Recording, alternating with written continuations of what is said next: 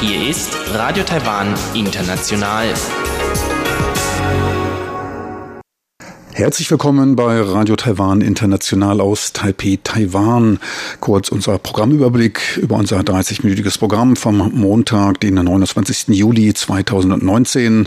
Zuerst die Nachrichten des Tages, danach Taiwan entdecken. Dort geht es ums Chinesisch lernen im Ausland. Macht man das in Konfuzius-Instituten aus China oder in Taiwan-Akademien? Danach folgt der Taiwan-Monitor. Dort geht es um die zwölftägige Karibikreise zu vier diplomatischen Verbündeten von Präsidentin Tsai Ing-wen. Zur Bedeutung der Reise, den auswärtigen Beziehungen, sprachen wir mit Professor Lin Wen-Chang von der staatlichen Sun Yat-sen-Universität. So viel für den ersten Überblick und nun zu den Nachrichten.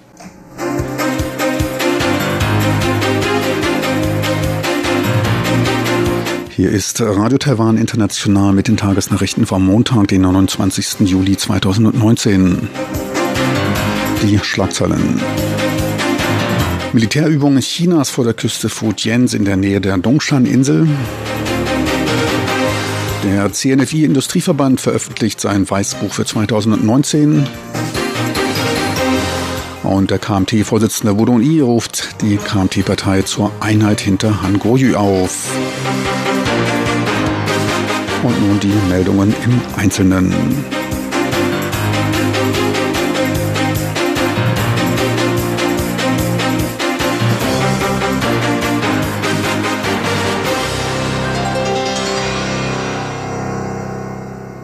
Das Verteidigungsministerium beobachtet genauestens die von China durchgeführten Militärübungen nahe der Dongshan-Insel in der südchinesischen Provinz Fujian.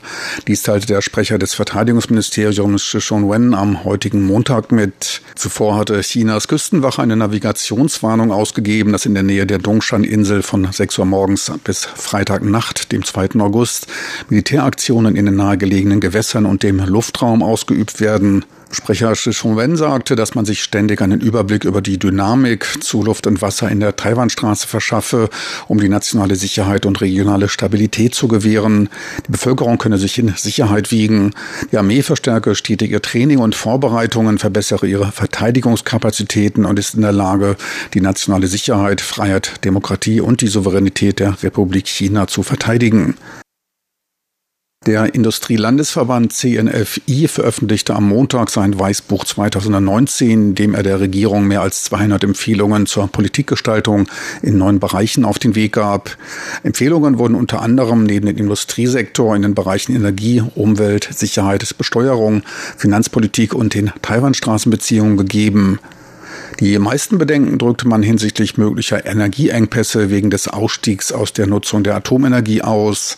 Bis 2025 erwartet man eine Ausweitung der Energielücke wegen erhöhten Bedarfs im Norden und nicht ausreichender Übertragungskapazitäten. Zudem gehe der Ausbau grüner Energie zu langsam voran. Empfohlen werde daher, Kernkraftwerke, die man als sicher betrachtet, weiter in Bereitschaft zu halten. Mangel bestehe zudem unter anderem bei den Faktoren Wasser, Land und Arbeitskräften. Empfohlen wurde ein geschäftsfreundliches, investitionsförderliches Umfeld als Antwort auf die Unsicherheiten durch Handelskonflikte und Streitigkeiten wie zwischen den USA und China, Japan und Korea und Indien und den USA. Bei der Pressekonferenz wurden zudem eine umfassende Untersuchung zu den Auswirkungen des US-China-Handelskrieges und etwaigen Lösungswegen nahegelegt. Der Industrieverband riet ferner zu einem Abbau der Spannungen und Feindlichkeiten bei den Taiwan-Straßenbeziehungen, um die Bildung von Vertrauen und Kooperation zu unterstützen. Chen Mei-jen, Ministerin der Landesentwicklungskommission NDC, wies auf die hohe Zustimmungsquote zur Arbeit der Regierung hinsichtlich der Anliegen hin. Diese lag im letzten Jahr bei knapp 75 Prozent, deutlich über den 60 Prozent der letzten elf Jahre. Die in diesem Jahr vorgetragenen Vorschläge werde man Punkt für Punkt betrachten und alles zur Beseitigung von Handelsbeschränkungen zur Förderung des Wachstums unternehmen. Nach der offiziellen Nominierung von Kaohsiungs Bürgermeister Han Goryu zum Kandidaten für die Präsidentschaftswahl in 2020 der oppositionellen Kuomintang KMT rief Parteivorsitzender Wu Don-i die Partei zur Einheit auf. Wu machte seine Äußerungen am heutigen Montag beim jährlichen Treffen des Beirats der Parteizentrale innerhalb des Parteizentralkomitees. Der Parteivorsitzende Wu Dun-i drückte seine Hoffnungen auf vollständige Unterstützung der gesamten Partei für Han und einer Rückkehr der KMT an die Macht aus. Der KMT-Präsidentschaftskandidat wurde in der transparentesten, offensten und fairsten Weise durch öffentliche Umfragen ermittelt. Die Partei hat gestern auf der landesweiten Parteivollversammlung formal die Nominierung unseres Genossen Han Goyu als Kandidat für die Präsidentschaftswahlen am 11. Januar 2020 bekannt gegeben. Ich fordere daher jedermann dazu auf, mit ganzer Kraft unseren Kandidaten Han Kuo-yu zu unterstützen. Wu drückte seine Hoffnung aus, dass die KMT in der Lage sein werde, mehr als die Hälfte der 113 Parlamentssitze zu belegen. Als Ziel wurde die Erlangung von 60 Parlamentssitzen ausgegeben. Ein Fragezeichen bleibt hinter dem zukünftigen Verhalten Terry Gores, dem stärksten innerparteilichen Gegenkandidaten Han Goyus, bestehen. Er blieb als einziger der sich als Kandidat zur Wahl stellenden Person vom Parteitreffen fern. Präsidentin Tsai Ing-wen hat klare Anweisungen zur uneingeschränkten Aufarbeitung der illegalen Zigaretteneinfuhr im Zuge ihrer Auslandsreise gegeben. Nach Bekanntwerden habe sie sich deutlich für eine rechtliche Verfolgung ausgesprochen, bei der die Regierung die Justiz auch unterstützt habe. Die Aussage machte der Pressesprecher des Präsidialamtes Ernesto Ding nach Rückfrage von Medienvertretern als Reaktion auf die Äußerungen des Parlamentkomitees der oppositionellen Gormindang KMT. Die KMT warf der Regierung Einmischung in die Justiz vor und forderte die Generalstaatsanwaltschaft auf, rechtlich dagegen vorzugehen. Pressesprecher Ernesto Ding bezeichnete dies als Druckausübung und warf der KMT wiederum Einmischung in die Justiz vor. US-Basketballstar Jeremy Lin, dessen Eltern aus Taiwan kommen, zeigt sich hinsichtlich seiner Zukunft in der amerikanischen NBA-Liga reichlich mitgenommen. Trotz des Gewinns der Meisterschaft mit den Toronto Raptors wurde sein Vertrag bis jetzt noch nicht weiter verlängert. Auf der Pressekonferenz in Taiwan, kurz vor seinem Abflug in die USA, war er den Tränen nahe und räumte ein, dass die NBA wahrscheinlich nicht mehr mit ihm zähle. Das Video über diese Szene fand im Web schnell große Beachtung. Fans des überaus beliebten US-Basketballspielers als auch frühere NBA-Kollegen riefen ihn zum Weitermachen auf und sprachen ihm Mut zu. Trey Young von den Atlanta Hawks machte ihm via Twitter Mut. Ich habe dich immer als meinen Bruder betrachtet und möchte allen mitteilen, dass ich immer ein großer Fan von ihm war. Er kann spielen, war nie eigensinnig, setzt die Mitspieler und die Mannschaft vor alles. Jeder, der dich gut kennt, weiß dies. Ich werde dich immer unterstützen. Du bist noch nicht fertig. Lins früherer Mitspieler Jordan Hill schrieb auf Instagram, Jeremy Lin, lass den Kopf nicht hängen, du hast schon einmal bewiesen, dass sie falsch lagen, zeig es ihnen noch einmal. Jeremy Lin reist jährlich nach Taiwan und ist dort Gastgeber von Basketballcamps. Der fünftägige Aufenthalt des in Taiwan äußerst populären Spielers endete am gestrigen Sonntag. Der 27-jährige Nachwuchsdirigent Liao Yan-hong aus Taiwan belegte beim zweiten internationalen Dirigentenwettbewerb in Budapest den dritten Rang. Gegenüber der Nachrichtenagentur CNA teilte er in einem Exklusivinterview mit, enttäuscht über sein Abschneiden zu sein, versprach aber noch härter zu arbeiten. Die Aufmerksamkeit zweier rumänischer Orchester ist ihm bereits gewiss, von denen er Einladungen zu professionellen Zusammenarbeit erhielt. Der Wettbewerb umfasste vier Runden, 30 Dirigenten aus 17 Ländern nahmen teil. Weitere Wettbewerbsteilnahmen in Paris und Kroatien stehen bereits auf dem Programm. Und nun zur Börse. Kaum Veränderungen innerhalb einer dünnen Bandbreite und mäßige Umsätze charakterisierten heute den Verlauf des TAIEX am heutigen Montag. Minus sechs Pünktchen bei einem Umsatz von 3,3 Milliarden US-Dollar gab es. Endstand war bei 10.885 Punkten. Am Devisenmarkt notierte der US-Dollar bei 31,09 Taiwan-Dollar, der Euro bei 34,58 Taiwan-Dollar. Und nun die Wetteraussichten für Dienstag, den 30. Juli 2019.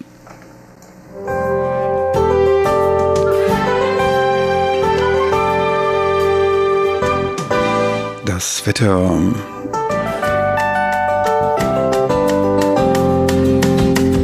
Landesweit meist klarer Himmel und das ganz ohne Niederschlag. So zeigt sich das Wetter in der Nacht zum Dienstag. Die Tiefstemperaturen sinken teils bis auf 25 Grad Celsius. Tagsüber dann aber gibt es Sonne prall bei bis zu 36 Grad. Ein kühlender Regenschauer ist nicht in Sicht.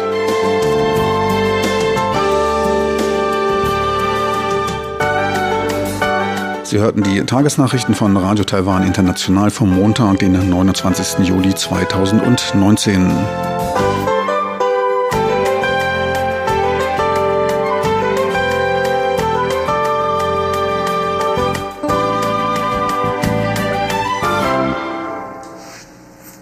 Weiter geht's nun mit Taiwan Decken und Sebastian Hambach.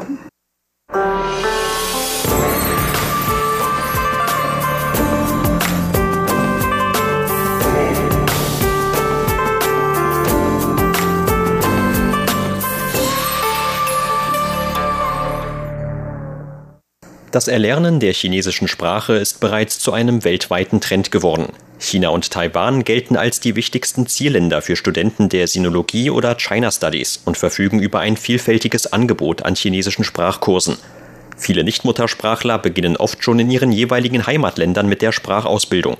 Und somit ist auch dort ein neuer Markt entstanden, auf dem sowohl China als auch Taiwan Fuß zu fassen versuchen.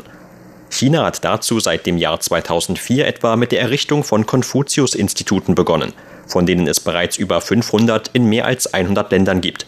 Mit einem solchen Großaufgebot kann das vergleichsweise kleine Taiwan da natürlich nicht mithalten. Doch auch die sogenannten Taiwan-Akademien haben unter anderem die Aufgabe, das Studium der chinesischen Sprache im Ausland zu fördern. Über die unterschiedliche Herangehensweise Chinas und Taiwans auf dem Gebiet der chinesischen Sprachförderung sprach im Interview mit RTI der Journalist Yang Taiching.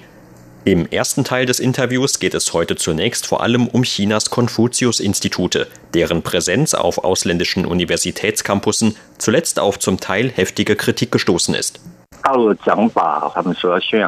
China sagt, dass sie die Softpower der chinesischen Kultur verbreiten möchten.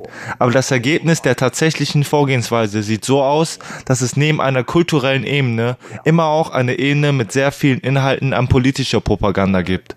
Und das wird im Ausland auch kritisiert. Die Kritik berührt auch die Art und Weise, wie die Konfuzius-Institute betrieben werden. Grundsätzlich stehen die Institute ihrer Organisation nach unter den jeweiligen großen Universitäten im Ausland. Das zugrunde liegende Prinzip ist das von einer Zusammenarbeit mit diesen Universitäten. Die Kosten für das Kursangebot liegen im Durchschnitt bei etwa 500.000 US-Dollar, die über einen Zeitraum von fünf Jahren ausgegeben werden. Natürlich gibt es auch einige berühmtere Universitäten, wie die Columbia University oder andere, die noch ein bisschen mehr Geld dafür ausgeben. Aber grundsätzlich werden die Konfuzius-Institute im Namen dieser akademischen Hochschulen auf den jeweiligen Universitätsgeländen errichtet. Und trotzdem sind sie eine eigenständige Abteilung, die sogar eigene Gebäude errichtet. Auch die Lehrer und Mitarbeiter werden aus China entsandt. Die Konfuzius-Institute sind also unter den Hochschulen stehende, unabhängige Abteilungen, die als Einheiten von China ausgeführt werden. Hier besteht ein deutlicher Kontrast zu Taiwan. Auch Taiwan arbeitet mit einer ausländischen Hochschule zusammen, schickt aber direkt einzelne Lehrer an diese Hochschule, damit diese sich in das örtliche Bildungssystem einfügen. Diese Integration von einzelnen Lehrern in den Unterricht ist anders als bei den Konfuzius-Instituten denn die Konfuzius-Institute werden als unabhängige Abteilungen innerhalb der Universitäten betrieben, wo sie Chinesischkurse anbieten. Seit 2004 wurden bis heute etwa 500 Konfuzius-Institute Chinas im Ausland errichtet. Bis zum kommenden Jahr soll diese Anzahl nach Vorstellungen der Behörden in China sogar noch verdoppelt werden. Das ist ein Punkt, der in China viel Beachtung findet. Denn China ist der Meinung, dass man eine im Aufstieg befindliche Großmacht ist. Damit geht ein stärkeres Selbstbewusstsein bei der Verbreitung der eigenen Kultur einher. Grundsätzlich heißt die dafür zuständige Institution Büro zur Verbreitung und Förderung der chinesischen Sprache oder kurz Hanban. Das Büro ist dem chinesischen Bildungsministerium unterstellt, aber das eigentliche Tagesgeschäft wird von einem Leitungsgremium geführt. Der Vorsitzende dieses Leitungsgremiums ist zugleich der Leiter der Abteilung für Einheitsfrontarbeit, also der Propagandaabteilung der Kommunistischen Partei Chinas. Zu ihnen gehörte früher etwa die spätere Vizepremierministerin Liu Yendong. Das Büro hat also zwei Hauptaufgaben. Zum einen die Verbreitung von chinesischer Kultur und Sprache und zweitens die Einheitsfrontarbeit, also die Verbreitung von politischer Propaganda Chinas. Deshalb liest man zum Beispiel in ihren Lehrwerken davon, dass Taiwan und Tibet Teile Chinas wären. Die Charaktere in den Lehrwerken reden sich gegenseitig mit Genosse an und so weiter. Diese politische Färbung von Chinesisch-Lehrwerken ist im Vergleich zu denen, die aus Taiwan oder anderen Ländern stammen, viel stärker ausgeprägt. Gerade die Verflechtung von Bildung und politischer Propaganda fällt mittlerweile auch bei einigen der ausländischen Universitäten, die Konfuzius-Institute haben oder hatten, auf Kritik. Es gibt dabei sowohl Positives als auch Negatives. Grundsätzlich heißen gerade die Universitäten in Gegenden, die ansonsten wirtschaftlich vielleicht eher nicht so gut dastehen, die Konfuzius-Institute willkommen. Denn deren Angebote sind für sie komplett kostenlos. Alle von den Konfuzius-Instituten angebotenen Ressourcen, Lehrwerke, Lehrer und sogar die Gebäude sind für die Universitäten kostenlos. Anders sieht man das in Universitäten, die sehr viel Wert auf ihre Unabhängigkeit legen, vor allem in westlichen Ländern. Bis Ende 2017 wurden in über 100 Ländern 525 Konfuzius-Institute errichtet. Jedes Land hat eine andere Einstellung dazu. In konservativen oder wenig entwickelten Ländern macht man sich weniger Gedanken darüber. Dort heißt man die Konfuzius-Institute natürlich auch willkommen. Aber in westlichen Ländern, vor allem in den hochentwickelten Ländern in Amerika und Europa, wie den USA, Schweden oder Kanada, gibt es einige Spitzenbildungseinrichtungen wie die Universität von Chicago oder das Toronto District School Board, die schließlich eine nach der anderen die Zusammenarbeit mit den Konfuzius-Instituten beendet haben. Im Falle der Universität von Chicago war es sogar so, dass mehr als 100 ihrer Professoren im Jahr 2014 ein Protestschreiben unterzeichnet haben, in dem sie der Universität mitteilten, dass es auf ihrem Campus keine Institution geben sollte, die sich in die akademischen Freiheiten dort einmischt. Schließlich wurde das dortige Konfuzius-Institut geschlossen. Aber es gibt natürlich auch ärmere Länder, in denen angesichts des Aufstiegs Chinas ein Bedarf am Erlernen der chinesischen Sprache besteht, die selbst aber nicht über die notwendigen Ressourcen verfügen. Aus diesem Grund heißen immer noch etwa 70 bis 80 Prozent aller Schulen die Konfuzius-Institute willkommen. In einigen der Spitzenuniversitäten, in denen die akademische Freiheit besonders betont wird, hat man dagegen einige Zweifel. Erst Ende letzten Jahres hat auch die Michigan State University in den USA angekündigt, das dortige Konfuzius-Institut schließen zu wollen. Diese und ähnliche Vorkommnisse könnten sich auch auf die zukünftige Entwicklung der Konfuzius-Institute insgesamt auswirken. Die Konfuzius-Institute haben ihre Phase des Hochwachstums in der Tat schon hinter sich. Diese Hochphase bestand zwischen den Jahren 2004 und 2010. Damals wurde beinahe jede Woche ein neues Konfuzius-Institut eröffnet. Aber derzeit sind wir in einer Phase der Sättigung angelangt. Und außerdem gibt es immer mehr kritische Stimmen. Wenn es den Konfuzius-Instituten nicht gelingen sollte, diese Zweifel aus dem Weg zu räumen, dann stehen ihnen in Zukunft noch größere Hindernisse im Weg. Vor allem mit Hinblick auf den Handelskrieg zwischen USA und China nehmen immer mehr Länder weltweit eine kritische Haltung gegenüber einem Ausstieg Chinas ein. Die Konfuzius-Institute müssen sich in dreierlei Hinsicht verbessern. Der erste Punkt ist, dass es in den Konfuzius-Instituten nicht um Konfuzius geht. Viele Leute haben vielleicht keine Vorstellung von chinesischer Kultur. Aber es kam dann doch allmählich Zweifel auf, weil Konfuzius in den Konfuzius-Instituten nicht eine ähnliche Position zukommt wie Sokrates oder Plato in der westlichen Philosophie. Zweitens gibt es in vielen Ländern die Befürchtung, dass der chinesische Aufstieg mit der Entsendung von Spionen in andere Länder verbunden ist. Auch wenn es dafür nicht immer Beweise gibt, gibt es tatsächlich diese kritischen Stimmen. Der dritte Punkt ist die chinesische Vorgehensweise von oben nach unten. Das kann dazu führen, dass die Konfuzius-Institute keinen Anschluss an die jeweiligen Zielländer finden, vor allem wenn sie sich auf den Universitätsgeländen befinden. Anders wäre es als ein unabhängiges Lehrinstitut mit einem eigenständigen Bildungsangebot. So ähnlich haben es Deutschland mit dem Goethe-Institut oder Italien mit der Società Dante Alighieri vorgemacht. Bei einem derartigen Vorgehen kommt es eher nicht zu Problemen. Eine Eingliederung in ausländische akademische Einrichtungen kann in westlichen Ländern dagegen zu heftigen Konflikten führen. Aus diesem Grund müssen die Konfuzius-Institute in Zukunft ein Betriebsmodell wählen, bei dem sie aus den ausländischen Universitäten ausgegliedert werden. Ansonsten wird dieses Problem nicht nur fortbestehen, sondern sich auch immer weiter verstärken. Die bereits erwähnten Taiwan-Akademien beispielsweise sind Einrichtungen außerhalb der ausländischen Universitäten und haben dieses Problem daher nicht. Sie hörten ein Interview mit dem Journalisten Yang Taixing über Chinas Konfuzius-Institute. Im zweiten Interviewteil in der kommenden Woche spricht Herr Yang auch über die Taiwan-Akademien, mit denen Taipei die chinesische Sprache und Taiwans Kultur im Ausland fördern will. Vielen Dank für Ihr Interesse. Am Mikrofon war Sebastian Hambach.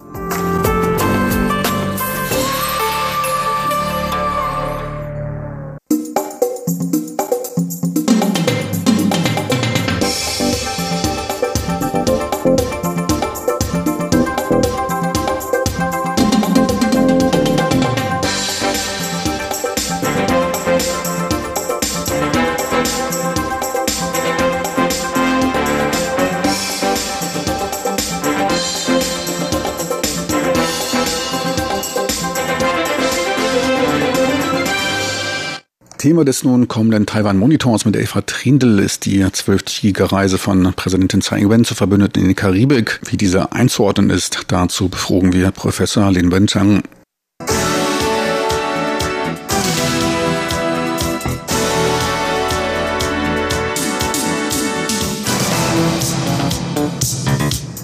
Präsidentin Tsai Ing-wen ist am vergangenen Montag von ihrem zwölftägigen Karibikbesuch nach Taiwan zurückgekehrt. Tsai hat vier karibische Staaten besucht, die offizielle diplomatische Beziehungen mit der Republik China, Taiwan unterhalten nämlich Haiti, St. Kitts und Nevis, St. Vincent und die Grenadinen und St. Lucia. Bei der Hin- und Rückreise hat sie Zwischenstopps in den USA eingelegt, und zwar in New York und in Denver. Radio Taiwan International sprach mit Professor Lin Wencheng, Professor am Institut für China- und Asien-Pazifik-Studien an der Nationalen Sun Yat-sen-Universität, über diese Reise der Präsidentin und die Bedeutung für die Beziehungen zwischen Taiwan und den USA. Professor Lin sagte über den Staatsbesuch der Präsidentin bei vier diplomatischen Verbündeten in der Karibik. Taiwan hat nun nur noch 17 diplomatische Verbündete. Der Schwerpunkt dabei ist im Südpazifik und der Karibik. Die Besuche der Präsidentin haben natürlich das Ziel, die diplomatischen Beziehungen mit diesen Ländern zu stärken. Dieses Mal hat die Präsidentin vier diplomatische Verbündete in der karibischen Region besucht, darunter Haiti.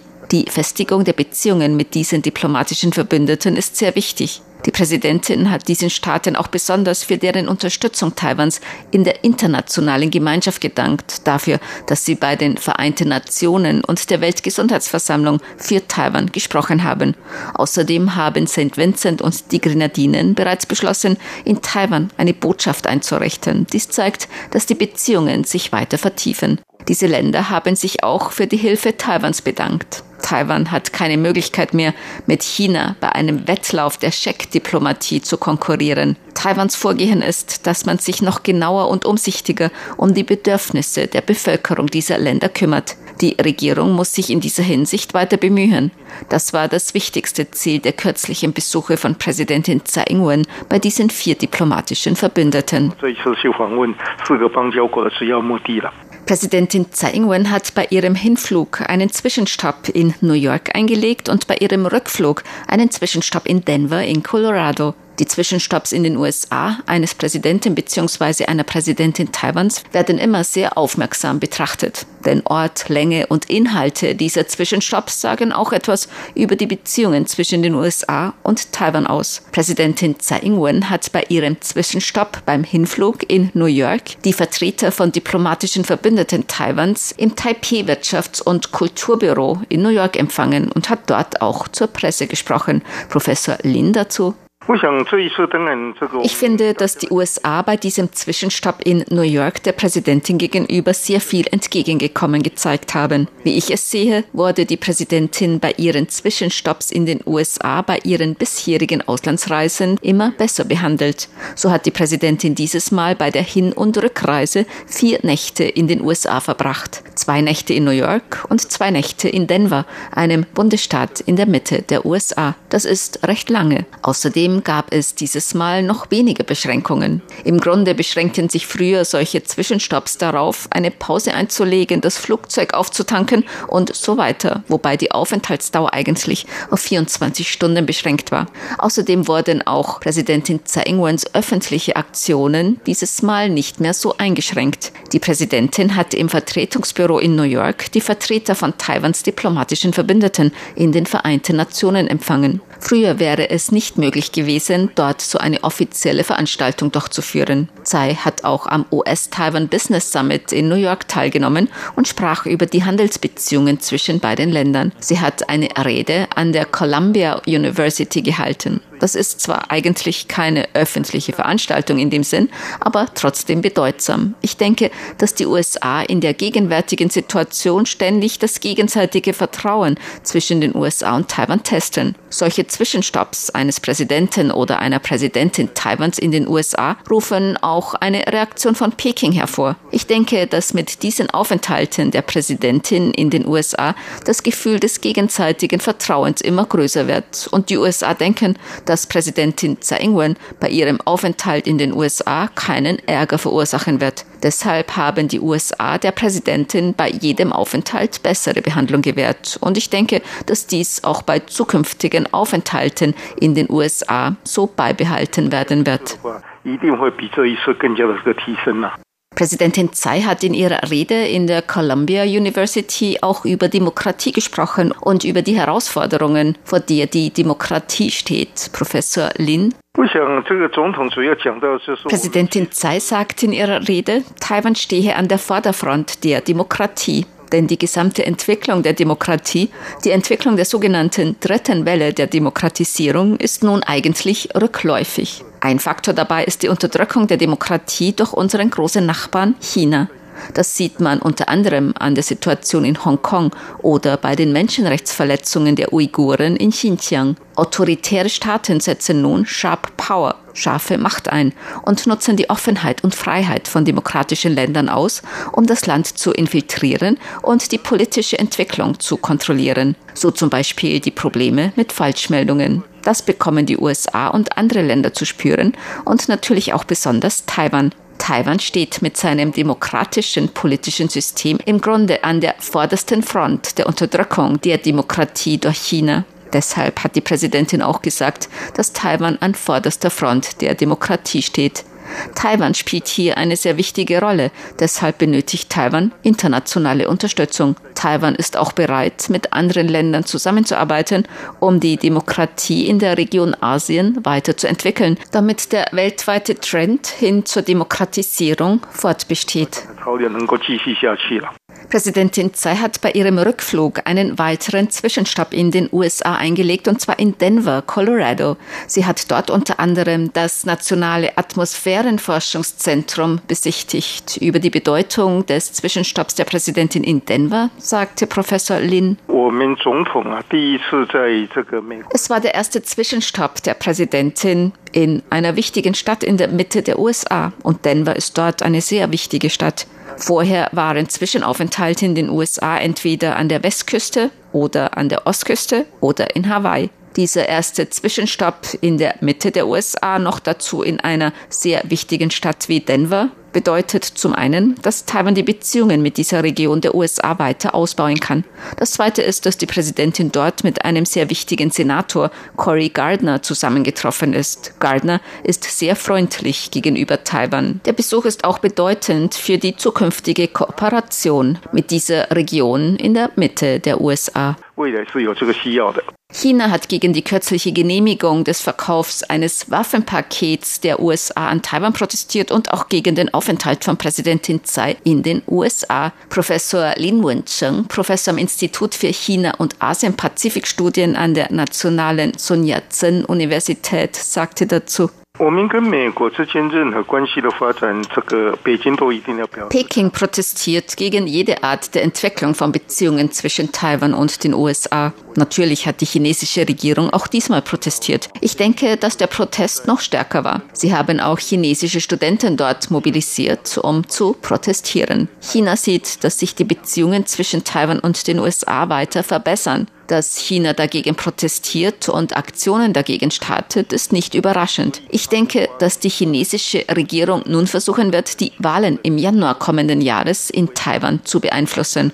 Große autoritäre Staaten, besonders so große Staaten wie Russland und China, haben die technischen Möglichkeiten, das freiheitliche, offene System von demokratischen Staaten auszunutzen, um auf die demokratische Entwicklung und Politik dieser Länder Einfluss zu nehmen. Ich denke, außer gegen die Entwicklung der Beziehungen zwischen Taiwan und den USA zu protestieren und bei den USA dagegen Protest einzulegen, wird Peking in Zukunft noch aktiver versuchen, auf Taiwans demokratische Politik Einfluss zu nehmen.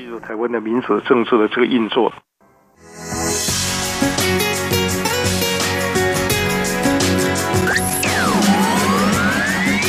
Radio Taiwan International aus Taipei。